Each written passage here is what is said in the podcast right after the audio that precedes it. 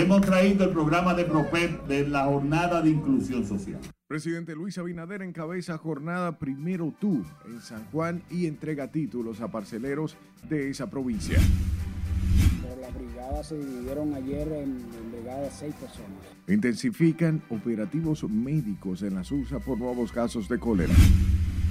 Encuentran joven de 25 años quemado y decapitado en Santiago. Si están heridos, ¿por qué no sale uno de ahí adentro? Un uno de ahí adentro. Dice, ¿cuáles son los familiares de los que están heridos? Ah, Se desconoce estado de salud de reclusos tras motín en cárcel Najayo Hombre. Han sido levantadas varias evidencias Y autoridades buscan hombre acusado de matar madre e hija en el almirante.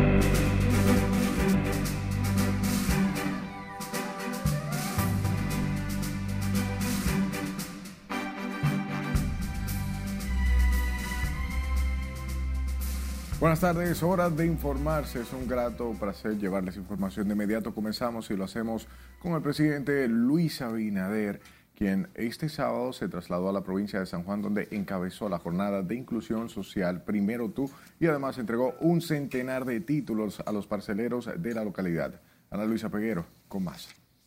Le hemos traído el programa de PROPEP de la jornada de inclusión social. El jefe de Estado inició sus acostumbrados recorridos de fin de semana en la provincia San Juan.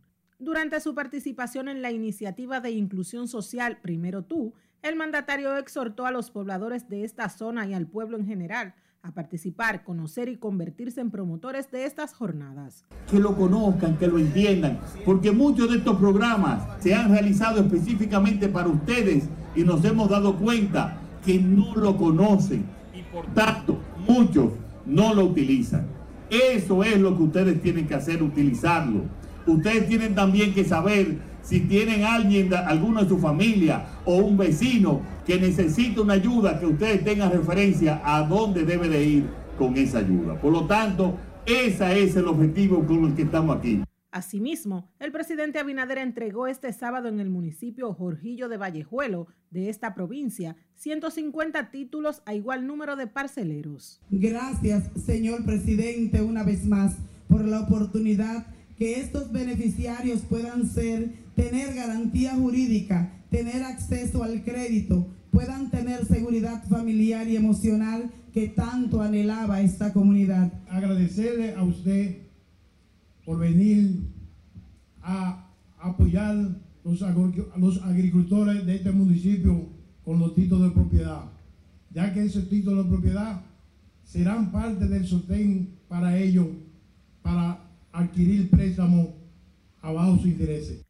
Más tarde, el mandatario presidió el lanzamiento del Plan Agropecuarios del Mañana RD Emprende, el cual beneficiará a unos 300 mil jóvenes de 18 a 40 años de todo el país. para articular el liderazgo nacional de todos los jóvenes y convertirlo en coordinadores y emprendedores entre 50 y 100 jóvenes a más de 3.000 jóvenes en sus comunidades, en las áreas de servicio, producción, no solo en agropecuaria, sino en cualquier sueño que quieran emprender. El director del Fondo Especial para el Desarrollo Agropecuario, Emilio Galván, explicó que se van a organizar 3.000 grupos de 100 jóvenes emprendedores cada uno, a los que se les donará un capital semilla para convertirlos en empresarios en sus diferentes áreas según su interés. El programa busca apoyar 15.000 microempresas de diferentes índoles. Se capacitarán mediante cursos a 25.000 jóvenes y se seleccionará y otorgarán financiamientos a 5.000 emprendedores anuales a través del FEDA.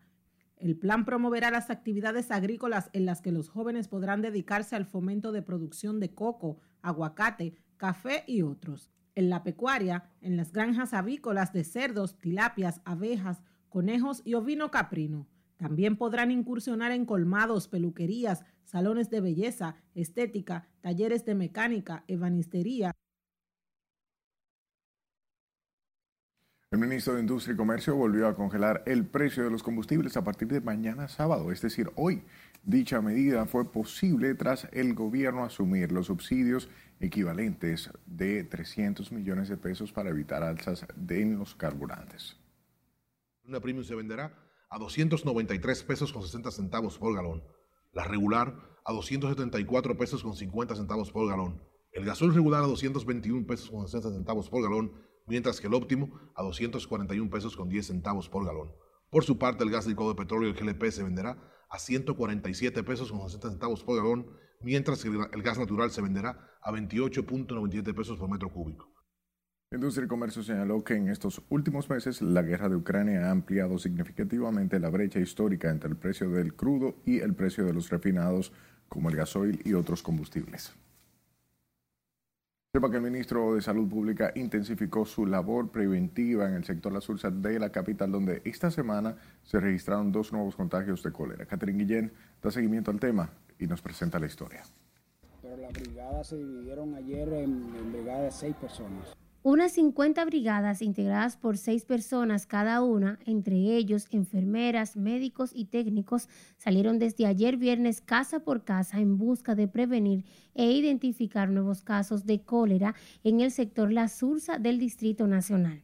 Hay la identificación de diarreas de todo tipo, no importa que sea sospechosa cólera, sino eh, con brigadas compuestas por las diferentes enfermeras y promotores de salud de las diferentes áreas de salud, el área 2, la 1, la 2, la, 4, la 6 y la 5. Estuvieron aquí eh, una brigada de cada, de cada dirección provincial. En el operativo, los integrantes de al menos ocho áreas de salud entregaron cloro, medicamentos y otros insumos para prevenir la bacteria. Esta indicación se debe aparte de la jornada que estaba programada desde que iniciamos acá en la, en la porque hay clúster, clúster de, de salud aquí instaurado con la comunidad, con los comunitarios y la Junta de Vecinos. Entonces todo eso forma parte de la jornada que se está llevando a cabo en la SOS, con el objetivo claro de disminuir los casos. En este barrio ubicado a la ribera del río Isabela ya se han registrado 12 de los 17 casos confirmados de esa enfermedad en el país.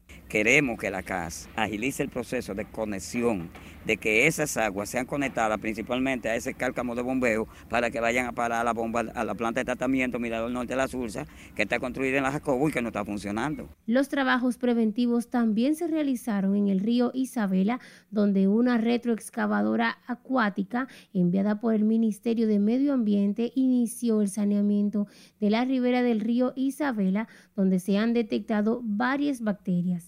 Catherine Guillén, RNN. El Ministerio de Salud Pública notificó este sábado 38 casos nuevos de la COVID-19 en República Dominicana, para un total acumulado de 310 casos activos a la fecha. De acuerdo con el boletín epidemiológico, la positividad en las últimas cuatro semanas se sitúa en 7.13%. El país registra 14 personas hospitalizadas en condiciones estables, uno en unidad de cuidados intensivos, mientras que otro se encuentra conectado al ventilador. A 19 días de haber perdido todas sus pertenencias, un voraz incendio que consumió unas seis viviendas en la localidad del Torito de Villamella, los afectados aún esperan la mano amiga de las autoridades. Catherine Guillén con la historia. Yo estoy incómoda en esa casa ajena. Flor María Nicasio lleva 19 días durmiendo en casa de sus vecinos, separada de su familia y comiendo de lo poco que consigue. Narra que desde aquel día en el que el fuego consumió su hogar, ha tenido que dormir en un sofá y lo más duro, sin sus hijos ni su esposo. Durmiendo hasta en un mueble, en un mueble estoy yo durmiendo, porque no tengo a dónde estar.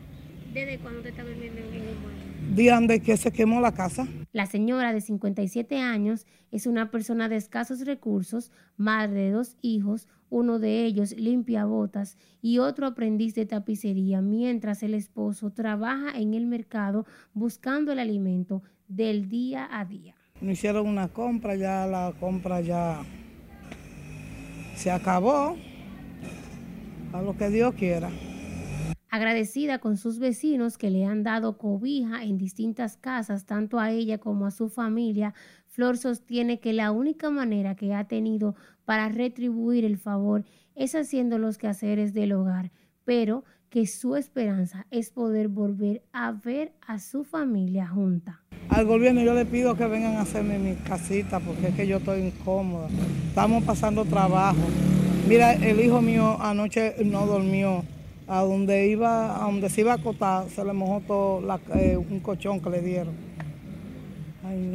Las autoridades aún no han empezado a construir las viviendas que quedaron consumidas por el fuego el pasado 26 de diciembre, a pesar de que un equipo de técnicos se presentó a principios de enero para hacer un levantamiento del lugar con la promesa de reconstruirlas. No duermo, yo estoy sufriendo hasta de la presión.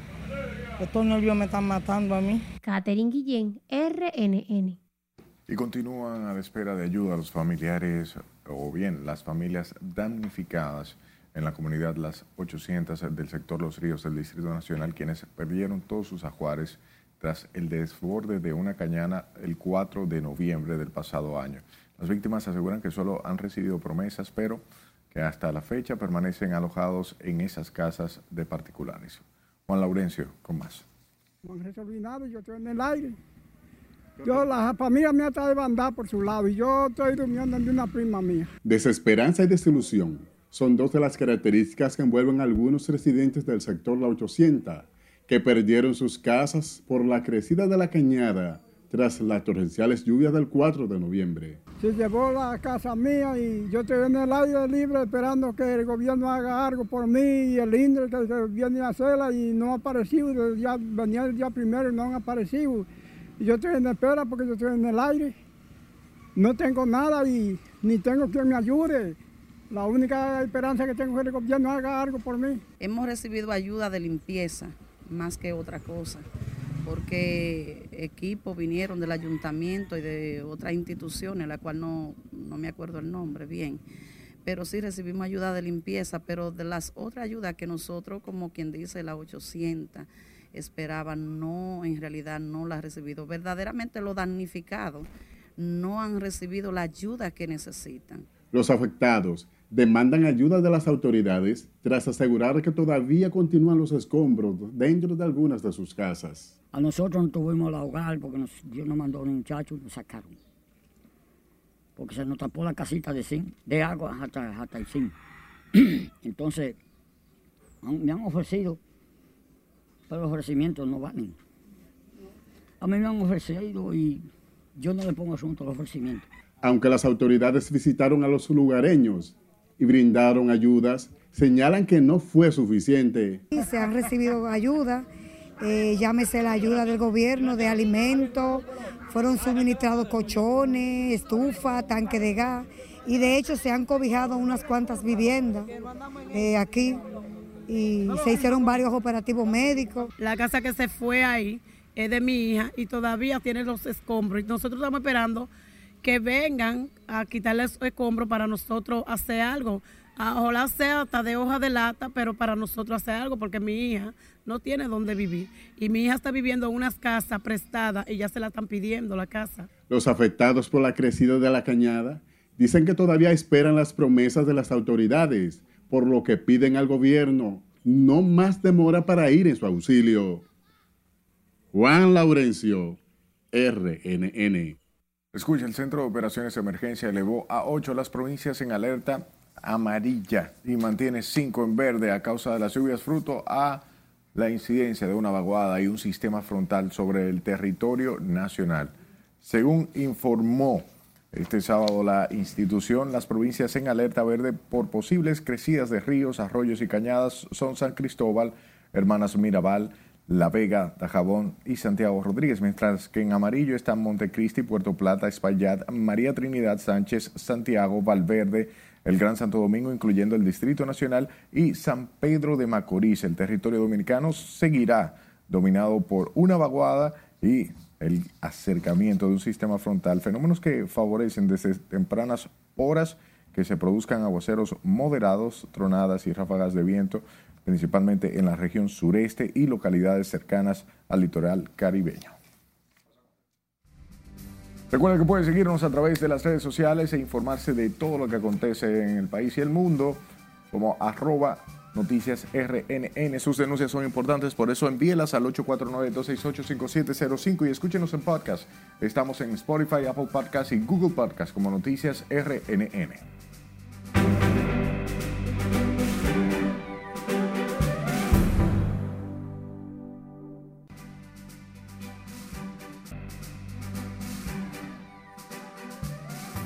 Es tiempo de darle la vuelta al mundo, así que veamos este resumen internacional de la mano de nuestra compañera Ana Luisa Peguero. Iniciamos este recorrido internacional en Estados Unidos y es que la Guardia Costera repatrió a 824 cubanos y 83 haitianos que habían intentado ingresar al país por vía marítima a través de la costa de la Florida entre los días 6 y 13 de enero. Los guardacostas señalaron en un comunicado que en esos siete días interceptaron en el mar 13 tentativas que impidieron que 239 inmigrantes desembarcaran en las costas de Estados Unidos, además de haber rescatado a 17 cubanos que estaban varados en el Cayo El Boat de Bahamas. Continuamos en Estados Unidos y es que la Casa Blanca confirmó este sábado que los abogados del presidente estadounidense Joe Biden encontraron más documentos clasificados de la época en la que fue vicepresidente 2009-2017 en una de sus mansiones de Delaware en Estados Unidos. Un abogado de la Casa Blanca llamado Richard Sauber registró la residencia de Wilmington el jueves y encontró los documentos adicionales a los que ya se habían confirmado.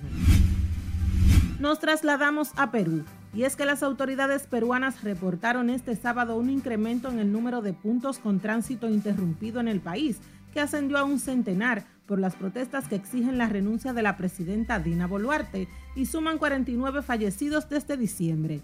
Según la última actualización de un mapa interactivo divulgado por la Superintendencia de Transporte Terrestre de Personas, Carga y Mercancías, las manifestaciones ciudadanas en Perú afectan a un total de 100 puntos en 17 vías nacionales y 10 regionales del país. Continuamos en Brasil, y es que el proceso por los ataques a las sedes de los tres poderes en Brasil tuvo un nuevo capítulo este sábado con la detención de Anderson Torres, exministro de Justicia de Jair Bolsonaro y acusado de estar vinculado al intento de golpe de Estado contra el presidente Luis Ignacio Lula da Silva. Torres es acusado de presunta omisión por las autoridades, pues era el secretario de Seguridad del Distrito Federal de Brasilia cuando miles de bolsonaristas radicales sin mayor resistencia policial asaltaron el domingo pasado las sedes del Congreso, la Corte Suprema y la Presidencia. Culminamos en Río de Janeiro, y es que el Carnaval del Río será una fiesta por la democracia en respuesta a los actos violentos que se vivieron el domingo pasado en la sede de los tres poderes, cuando los bolsonaristas radicales intentaron derrocar el gobierno de Luis Ignacio Lula da Silva. En este carnaval vamos a celebrar la democracia, dijo el alcalde de Río, Eduardo Páez, al presentar la campaña por las redes sociales. En las internacionales, Ana Luisa Peguero, RNN. Volvemos al plano local. Los familiares de una señora que salió rumbo a Estados Unidos y específicamente se fue a Orlando, la Florida, continúan preocupados porque desde hace 20 días desconocen el paradero de su pariente. Domingo Popoter tiene los detalles en esta historia así como está ella preocupada, así quisiéramos acompañarla y ayudarla, pero todo no es posible. Los familiares de Lady Medina Pacheco, de 41 años de edad, que se encuentra desaparecida hace hoy 20 días, cuando viajaba a Orlando, Florida, desde el municipio de Partido en Dajabón, agradecen a la Embajada de los Estados Unidos de Norteamérica por otorgarle una visa humanitaria a la hija de dicha señora. Ocupada, una hija de partido, un municipio que todos somos unidos, todos vivimos en familia, lo que le pasa a uno le pasa al otro. Y de verdad que estamos desde el mismo momento de la noticia, estamos muy preocupados. Los familiares y amigos de la señora denuncian que hasta la fecha, Rudy Lady Medina Pacheco no se ha puesto en contacto con sus parientes luego de salir de una casa de una amiga en la Florida. Ya las autoridades policiales en Orlando, Florida, dieron por desaparecida a una mujer oriunda de Dajabón, lo que tiene más preocupados a sus familiares. Es nuestra compueblana, oriunda de aquí, la familia Pacheco de partido. Y nosotros estamos preocupados y también nuestra comunidad, porque esta muchachita nuestra. Piden a las autoridades consulares en Orlando, Florida, no descansar hasta dar con el paradero de su pariente. Le pedimos a Dios que nos dé la oportunidad de volver a saber de ella y que mi prima Eva vuelva a tener paz, porque realmente no tiene paz después de esta desaparición de su hija. Sus parientes dicen que les resulta extraño que después de tantos días desaparecida, su familiar no se haya puesto en contacto con ninguno de los miembros de la familia. Desde Dajabón, ciudad fronteriza, Domingo Popoter, RNN. De igual forma continúa desaparecido un joven de 25 años que padece problemas mentales y que salió de su residencia desde el pasado 16 de diciembre con rumbo desconocido. Sus familiares están denunciando que su pariente habría sido deportado a Haití a pesar de ser dominicano solo por tener un color de piel oscuro. Catherine Guillén da seguimiento al caso y nos presenta la historia. Pero que mi hermano está malo de la mente, entonces una gente que esté malo de la mente, al lejos se ve. 30 días han pasado ya desde que Alfredo Brazován salió de su casa en el sector San Felipe de Villamella sin aviso previo y con rumbo desconocido. Porque si él estuviera aquí, él comiera y de todo, y uno no sabe si él está comiendo o no está comiendo, si está vivo o no está vivo, y eso es lo que tiene mi mamá vuelta loca, ya tú sabes. Desde entonces, sus familiares han activado una intensa búsqueda para localizar al joven con trastornos mentales. Nosotros lo que le pedimos es mucha ayuda, mi mamá que no duerme, gritando todos los días de noche y ya tú sabes. Nosotros lo que le pedimos es una ayuda que aparezca mi hermano y ya. A principio de año, su familia recibió la información de que Alfredo había sido trasladado a la frontera confundido con un nacional haitiano y por no portar documentos. Una mujer lo vio ayer en la frontera, porque la mujer me dijo que ellos lo están llevando y lo están dejando en un camión y lo dejan ahí en la orilla. Pues de ahí se van. ¿Y ustedes fueron allá? Sí, y había un velorio y en ese velorio nos dijeron que él estaba allá, sin poloché, con un refresco en la mano y con un, un pantaloncito corto, nada más. Los familiares están desesperados por encontrar a Alfredo Brazován y piden ayuda a las autoridades y a cualquier persona que tenga conocimiento de su paradero. Favor comunicarse a los teléfonos 809 978-2298. Catherine Guillén, RNN. Y este sábado fueron velados a puertas cerradas los restos del general de brigada retirado de la Fuerza Aérea de la República Dominicana, José Teófilo Pérez Peralta, quien murió el pasado jueves tras resultar herido de balas y armas blancas en un pleito por el supuesto control de una tierra en la zona fronteriza de Dajabón. El oficial murió cuando era trasladado en helicóptero de la Fuerza Aérea desde el Hospital Matías Ramón Mella de Dajabón a Santo Domingo. Sus restos fueron velados en la funeraria de la base aérea de San Isidro. Y el cadáver de un hombre que había sido reportado como desaparecido desde el pasado domingo 7 de enero fue encontrado la noche de ayer viernes decapitado y quemado. De acuerdo al informe del levantamiento del cadáver, Leandro Peña Castillo, de 25 años, estaba en estado de descomposición y con un impacto de bala en la cabeza. El cuerpo fue, eh, estaba en un solar baldío en el residencial Don Jaime sector en Sánchez Espaillat al oeste de la ciudad.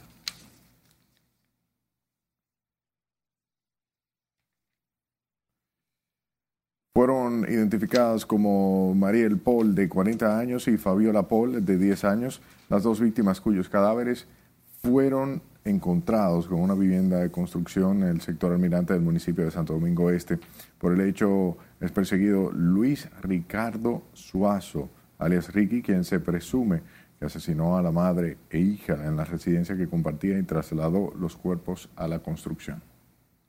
Momento han sido levantadas varias evidencias que comprometen la responsabilidad de Luis Ricardo Suazo de León, conocido como Ricky, en este doble crimen. Aunque se desconocen las causas del hecho, de acuerdo a las informaciones, hace un mes la mujer de nacionalidad haitiana había terminado una relación sentimental con el asesino. Sepa que las autoridades haitianas detuvieron al dominicano Ronald Domingo Ayala López, quien era buscado por la justicia dominicana por su presunta participación en un asesinato. Según las autoridades, Ayala López estaba de camino a México cuando un equipo policial lo interceptó en el aeropuerto Toussaint Louverture en, en, el, en Puerto Príncipe el pasado viernes. El detenido tendrá que responder a las preguntas de los investigadores de la Interpol y la dirección de la Policía Judicial de Haití mientras que espera su extradición a República Dominicana. Sepa que se reportó motín este sábado en las instalaciones del Centro de Corrección y Rehabilitación de Najayo Hombres en San Cristóbal, mientras que los familiares de los internos se han presentado al lugar para conocer la situación y ver en el estado en que se encuentran sus parientes. a mi hijo a su celda, me llamaron de, allá- de allá adentro, los presos, y me dieron que corra, que suba, que a mi hijo lo fueron a buscar a su celda, y se lo llevaron dándole Así me lo hicieron a mi Hay adentro, hay muertos, hay heridos, y desde las 11 de la mañana no sabemos de nuestro De nada, familiar. y que están desde las 11 de la mañana. Y están heridos, heridos. Desde las 11 se meten en la ambulancia y salen a las 4 de la tarde. Tu ambulancia. Heridos. Entonces, si están heridos, ¿verdad? Si están heridos, ¿por qué no sale uno de ahí adentro? Un inter- uno de ahí adentro. Dice, ¿cuáles son los familiares de los que están heridos? Ah, fulano, fulano. Pero no sale, no sale nadie. No sale, no sale, no sale nadie. Yo lo que quiero es que me enseñen a mi hermano. Que vivo está muerto, que me lo enseñen, porque yo lo quiero ver. De aquí yo no me muevo hasta que yo no vea a mi hermano. No me han dado la cara. No yo lo que quiero que me digan es cómo está mi hermano. Dado la Si está bien o cara, está mal, que desde me las digan 11 todo de de mi la hermano, que no han dicho nada. Nada más se quedan ahí callados haciendo una película. Hasta el momento, hasta el momento las autoridades de la Procuraduría General de la República no han ofrecido detalles sobre el desenvolvimiento del suceso que generó disturbios en el interior del recinto y algunos disparos. Manténgase con nosotros, tenemos información muy interesante para ustedes.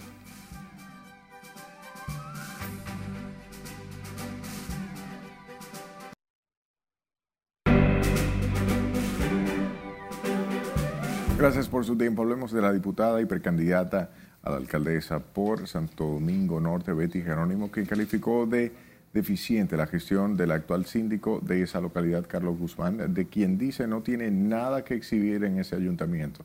La congresista aseguró que el mayor testigo de la mala gestión de Guzmán es el cúmulo de basura que arropa ese municipio, por lo que aspira a ser la próxima alcaldesa, opinión que respalda el ex síndico Francisco Fernández.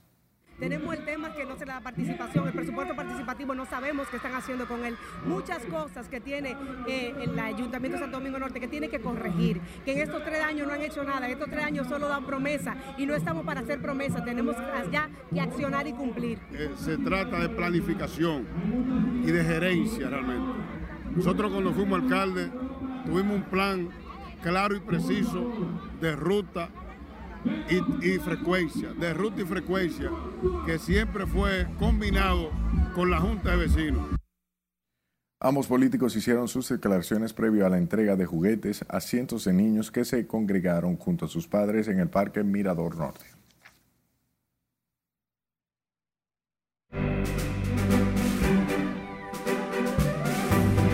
Billy Quesada y Manny Cruz hacen colaboración musical y Shakira continúa dando de qué hablar. Esta y otras noticias del espectáculo nos amplía nuestra compañera Ivonne Núñez.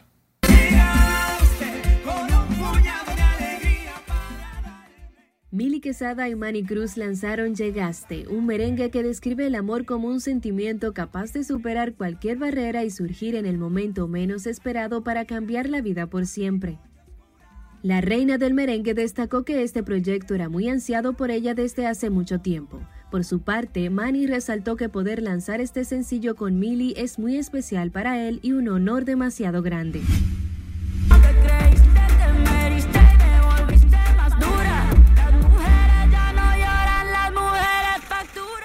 Continúa hablando de Shakira, quien se convirtió en la persona más buscada en la última semana en Google por cuenta de Bizarrap Music Session número 53, una canción dedicada a su expareja Gerard Piqué y a su actual novia Clara Chia. Según un informe del buscador Google, en la semana del 9 al 13 de enero, Colombia fue el cuarto país con más búsquedas relacionadas con Shakira. El primer lugar lo ocupó España, en donde vivió la barranquillera casi 12 años. También la cantante estadounidense Miley Cyrus presentó Flowers, un tema cargado de amor propio con una venganza hacia su ex, el actor Liam Hemsworth, pero mucho más sutil que la de Shakira. Con la canción, Cyrus se hace responsable de su propia felicidad, diciendo que puede amarse mejor de lo que su pareja pudo, sin dejar de reconocer lo duro que fue para ella ver arder el hogar que buscó construir.